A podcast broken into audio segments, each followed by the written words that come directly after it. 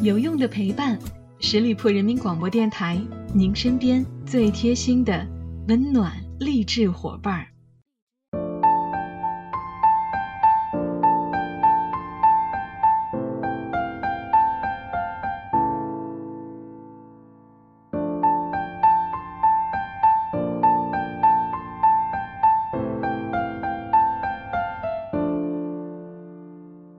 有用的陪伴，十里铺人民广播电台，您身边最贴心的温暖励志伙伴。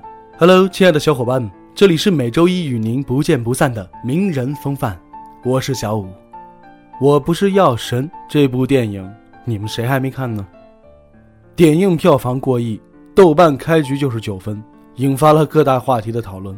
它直接就预定了年度最佳的国产电影，成为了一个口碑炸裂的大众良心。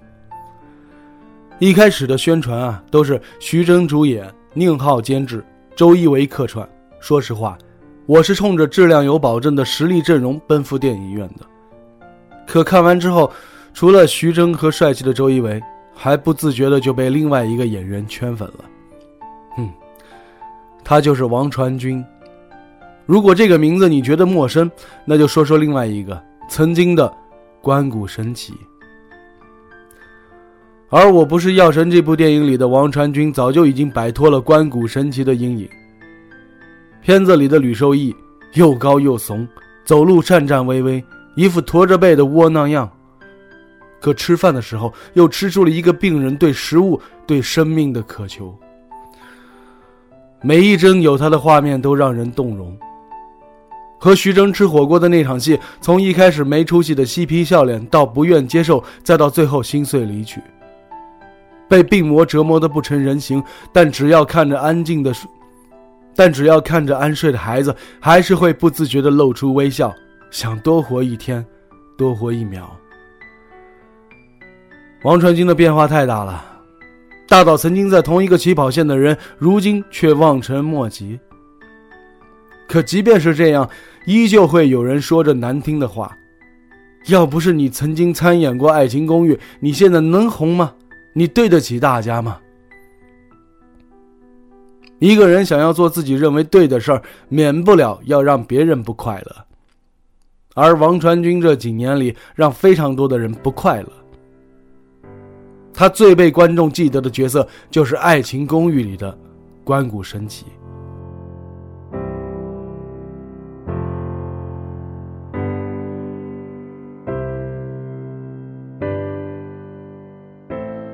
爱情公寓啊，口号打得很响，陪伴了无数人的成长，给观众带来欢声笑语。不可否认的是，他当年确实很火。所以啊，尽管这部抄袭剧被许多网友口诛笔伐，但当《爱情公寓》电影版宣布档期的那一刻，还是有无数的粉丝翘首以待。可王传君拒演了，有人说是因为他被娱乐圈封杀了。当年王家卫监制的片子《摆渡人》上映的时候，娱乐圈一众大牌表示抱大腿，只有他一个人在微博里边唱反调，我不喜欢，铿锵有力。因此啊，吃瓜的群众纷纷都猜测说，会不会是因为他的直言不讳得罪了谁？但这压根就是无稽之谈。王传君拒演的原因很简单，他不想再被关谷神奇这个角色桎梏。就像胡歌，在梅长苏之前，能被人真正记住的只有李逍遥一样。很多人看到王传君，第一个反应不是他的本名，而是关谷神奇。粉丝们卖着情怀，希望王传君永远是那个说着日语腔普通话、长相好看的大男孩。一方面，这代表大家认可王传君对关谷神奇的演绎。但另外一方面，王传君一直就是抱着别人强迫性的期待而生活。他留着长发，没戴眼镜，皮肤变糙了，网友们就集体在微博下留言怀念曾经的关谷神奇。他有好几年接到的剧本角色，也无一不是在重复着大男孩的套路，所有的人都想要他一直延续关谷神奇的形象。王传君从一开始的不理睬，到直接的怒怼，关我屁事儿！他不喜欢我那样，我也不喜欢。后来直接就关闭了自己的微博评论功能，也是因为太烦这些怀念了。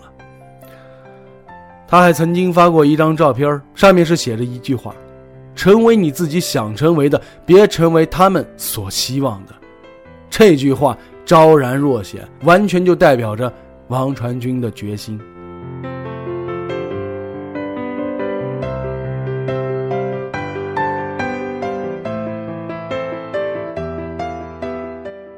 还记得蔡康永在《明星大侦探》第一季里边问了一句：“有没有人看过《沉默的羔羊》这部电影？”在场除了何炅、撒贝宁，就没有其他明星举起手来。要知道，这部拿了奥斯卡最佳影片的《沉默的羔羊》根本就不是什么小众电影，而是表演从业者的基本必修课。这说明，在娱乐圈里边有多少演戏的明星，其实根本就没有一个作为演员的自我素养。他们来这个圈子了只是为名为利、为虚荣、为浮华。而王传君的可爱就在于，他真的真的是一个非常热爱电影的影迷。他从小就是一个漫画迷，喜欢《海贼王》，喜欢《银魂》《火影忍者》《灌篮高手》，每期的周刊《少年 Jump》初刊都会激动不已。而微博上特别喜欢分享自己喜欢的电影。很多都是近两年口碑好的小众芯片，像契克、托尼·厄德曼、弗兰茨等。他也会在空闲的时候补上一些经典的老片儿，比如《飞越疯人院》《放牛班的春天》。他还很喜欢《失之愈合》的电影，导演的书有如走路的速度，就买了三个版本来收藏，反反复复的看，爱不释手。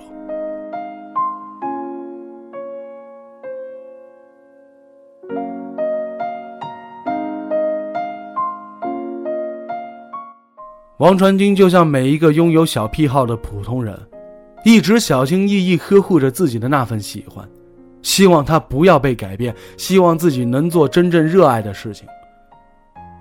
但他也像每一个被生活所挟持的普通人，在现实的无奈下接下了不少烂片烂剧。就像他曾经说的：“为了生活，我承认我吃了不少屎。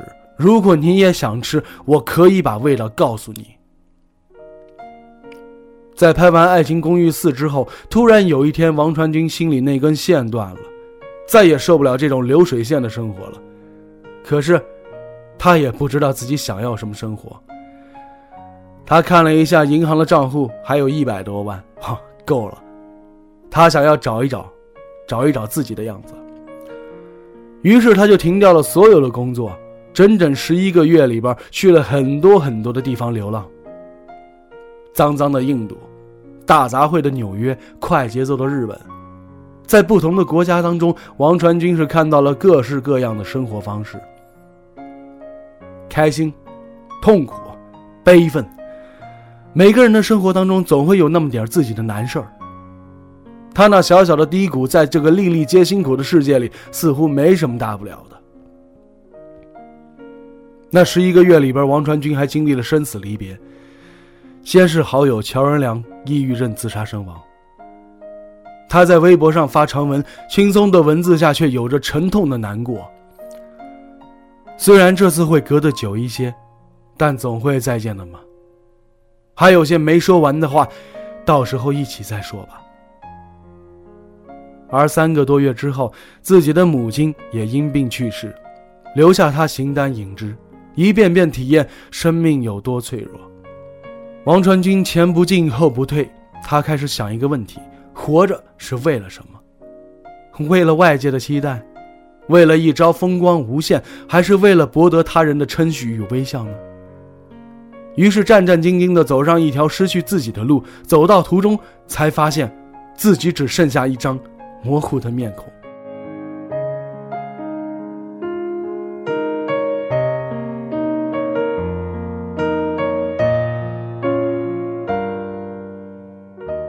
无所事事的十一个月里边，王传君一直在思考。后来，他卖掉了房子，卖掉了车子，卖掉了手表，似乎知道自己需要什么，不需要什么。他去话剧工作坊免费帮人读剧本，去报导演大师班，系统的学习电影的知识。而他的外形也开始变得不一样了，留长发、络腮胡，穿松松垮垮的棉质衣服，看起来似颓废，却又有着野蛮生长的力量。再后来，我们再看他的戏，惊觉一个人能发生多大的变化。《罗曼蒂克消亡史》当中，他演的是个上海滩的无名马仔，标准的上海话，清冷的眼神，干着杀人的血腥活却又吐着浓浓市井气的荤段子，狠毒，又有人味儿。有趣的是，很多知道关谷神奇的观众，到电影结束之后都认不出来他是王传君。我不是药神这部电影，算是王传君形象最颠覆的一次挑战了。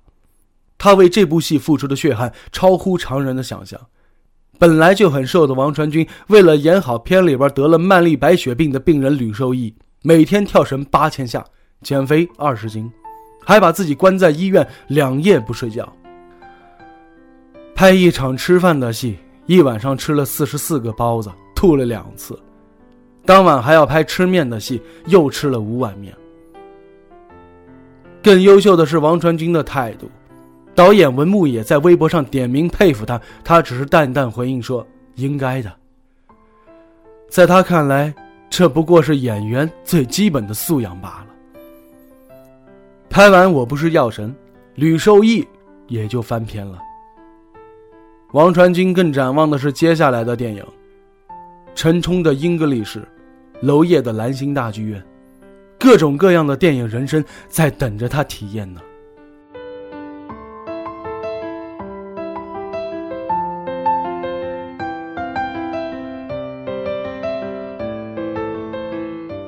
王传君在校园路演的时候，对一个有志向做导演的学生说：“成长是一件回过头看很欣喜的，但过程一定会很艰苦的事儿。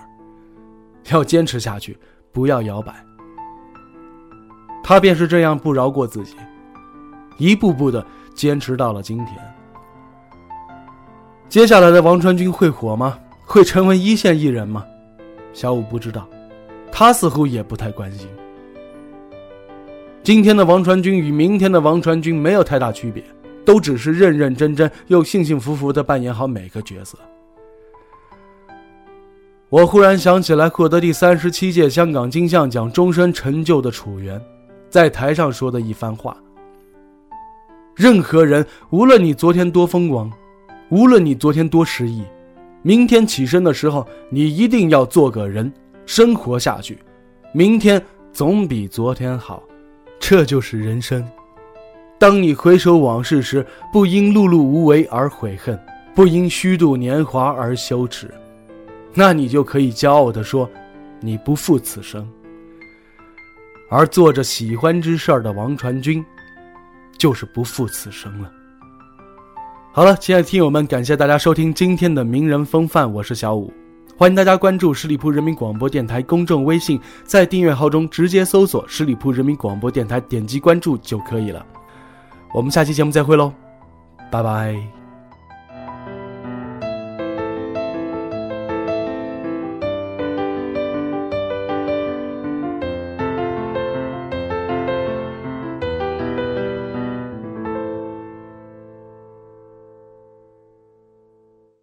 本期节目由十里铺人民广播电台制作播出。了解更多的资讯，请关注十里铺人民广播电台的公众微信和新浪、腾讯的官方微博。感谢收听，我们明天再见。